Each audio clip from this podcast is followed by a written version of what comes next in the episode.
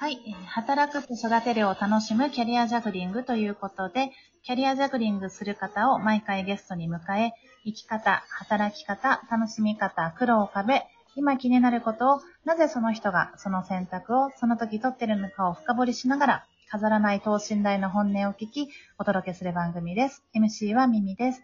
スタートアップ IT 企業で B2B マーケティングを担当しています。5歳と3歳の男の子を育てながら、フルタイムで働いています。えーそして今日もアシスタントのしまもんです。よろしくお願いします。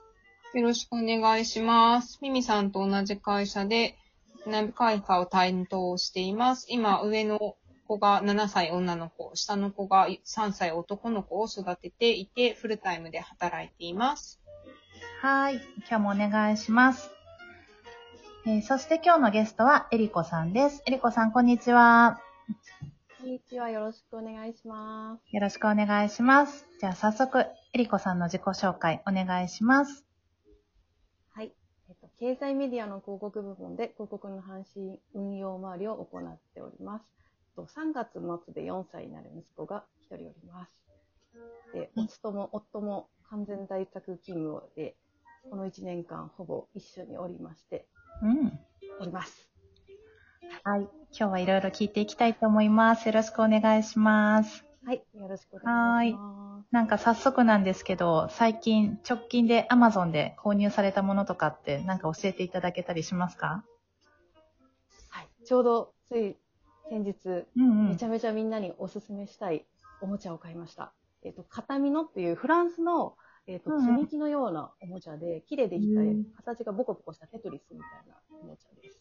で、これは、あの、東大に子供を入れたと言われる有名な、あの、里ママが、はい。と、紹介していたり、まあ、いろんなところで結構紹介されてるんですけれども、まあ前から気になっていて、はい。子供がなんかちょっと最近ブロック遊びの遊び方が変わってきたので、うんそろそろかなと思って聞いてみたら、欲しいって言ってたので、うん。ちょっと買いました。そしたら、うん。はい、すごく、あの、まずプロダクトとして最高に良くて、あのやってて気持ちがいい。うん、で、対し、で、色もすごい綺麗。うんうんうん。で、で子供は3歳、まだ3歳ですけど結構遊べる。でうん、対象年齢が3歳から99歳。なので、うんえっと、私が、えっと、おばあちゃんになっても使える。あの、ボケ防止に使える。というところで、めちゃめちゃいいです。そして、さらにちょっと言っていいですか、うん、聞きたい。続けていいですか？はい。あの、これのい良いところは、もうどのおもちゃよりもいいなと思ったところは、私がそのおばあちゃんになって使ってる時に、あ、子供が3歳の時にこれを買って一緒に遊んだなっていう思い出が刻まれているという、思い出すことができるという、この素晴らしい付加価値のあるおもちゃ。これがもうさ買って最高良かったなと思ったので、そういうおもちゃなかなかないぞということで、めちゃめちゃ推してます。何もあのメリットないんですけど、はい。すごいいいおもちゃだなと思ってます。むちゃくちゃ買いたくなるアピール、PR ありがとうございます。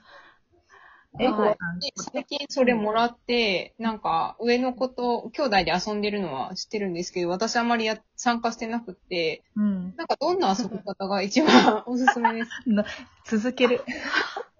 はじめはね、まだあの、レベルの一番低いところでやってるって、でも子供ってすごい諦め早いんで、バンバンとどんどん変えていくんで、あの、できちゃうんですよ、なんだかんだ。うんできなかったらできなかったで違うやり方もできるんでう。んそれやってたり、あとなんか、一応そこでただ、あの、ブロックを合わせるんじゃなくて、ただ、あの、形を作るとかもあるので、それを作ってみたり。その、はい。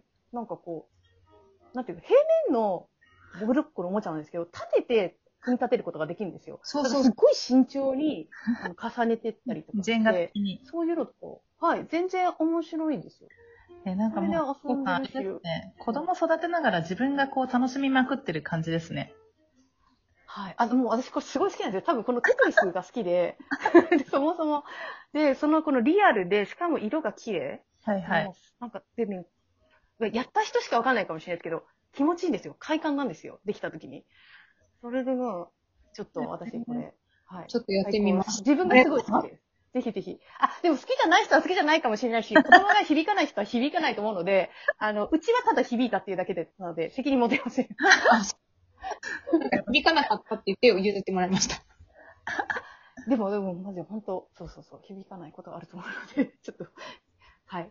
なんか、その流れで、うんこう、おすすめのエリコさんハマってる本とか、買った本とか、教えてくださ本というか、そうですね、なんか、子供のためにい。うん買ってるんですけど、私大体子供のために何かやりつつ、自分のためにやってる部分があって、うん。最近、えっと、あ子供自助論っていう斎藤隆さんが書いている本があって、それ、まだ4歳なので、うんうん。子供向けに買ったわけじゃなくて、うん。子供を育てる上で買っとこうと思って買ったんですけど、自分がその、頭をインプットしていこうと思って。なんですけど、うんうん。まさに今自分にめちゃめちゃ来てて、うんうんあの、もう心のバイブルになってます。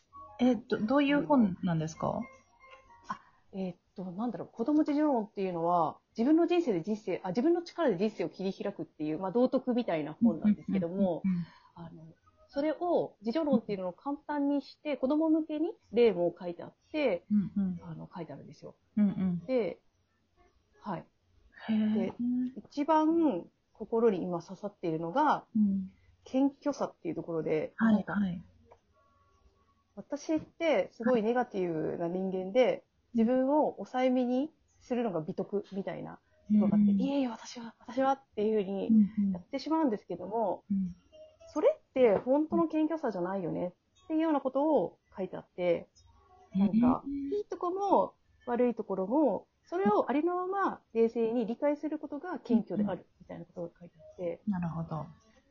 そうかと。なんかこう、いろいろうんうん仕事とかしてる中でうん経験して、うん。ああ、どうしたらいいんだろうって迷っている中でこれを読むので、来たーっていう感じで、そうか、ここに答えがあったみたいなところがあって、はい。うん。非常に、あの、おすすめというか、うん。自分が今とても、と好きな本、子供のためのものなんだけど、自分のうんうんバイブルです。なるほど。私なんてって言ってるのは、それは本当の謙虚さじゃないということですね。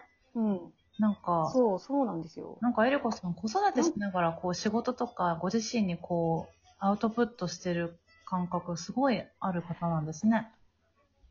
うんなんかやっぱり仕事とかしてていやなんかやっぱり仕事とかって自分で何をやったとか、例えば言わなきゃいけないじゃないですか。うんうん、でもその時に、どこまでこんなこと言ったらず、なんか自分はアピールしすぎかなとか思ったり、いろいろ迷いがやっぱりうん。働いてる中で生じていて、うんうん。あとまあ人との関係性の中でどうしたらいいんだろうとかやっぱ思うことがあるから、うん。すごく何か答えを求めていて、その中で自分の生活の一つとして子供との生活があるので、そこにふと答えが転がってたみたいな。面白い。うん面白い。なんかもう一つ、なんか好きな雑誌教えてくれましたよね。ちょっと言う、ご注文になってませんか？私、私、かれこれいつも言ってるんですけど、プレジデントファミリーのを愛読しておりまして、最近ファミリー。はい。はい。我が子を慶応に入れるとか、あの、あの、算数が大好きになる魔法のレッスン12とか、そういったようなことが特集されている 雑誌なんですけども、はいはい。何が面白いしかもまだ、子供、子供はまだ4歳、3歳なんですけど、これを読んでるっていう、あれなんですけど、何が面白いかというと、えっ、と、すごく普通の新興住宅街で育ってきた、すごい普通の自分が子育てをすると、なんか一般的にはみたいな、狭い世界で考えちゃいそうで、うんうん。でも世の中ってもっともっといろんな人がいて、可能性があって、それをもっと、もっと目線を広げなきゃいけないなっていうふうには、やっぱり思っていて、うん。その時にこういうとんでもない天才とか、うん。ものすごいお坊ちゃまお嬢様とか、うん。いろんな、えっ、と、ケースを目にすることで、ここまでやっていいんだとか、ここまでやる人がいるんだ、みたいなところを、なんか、知りたい？みたいな、知れる？その面白さ、あこんなことやっちゃってる人いるんだ、みたいな。えーなんか印象それをね、知れると、なんか自分が、印象に残ってる子供さんとかいました？印象のこと、あ、その、とあれですね、図書館を、うんえっと、図書館を朝20冊、昼20冊借りる人とか、お子さんとか。確かに返せば20冊もう一回借りれるような、借りられるような、みたいな。でもそれだけ読んじゃうんだ、みたいな。すごい。はい。そういう事例なんかがあるんですね。うん。なんか週に1回20冊借りたところですごくもなんともないんだな、みたいな、うん思ったりとかして、そうかそうか、それぐらいやる人はやるんだなっていう。うん週に20冊でも結構すごいと思うけどね。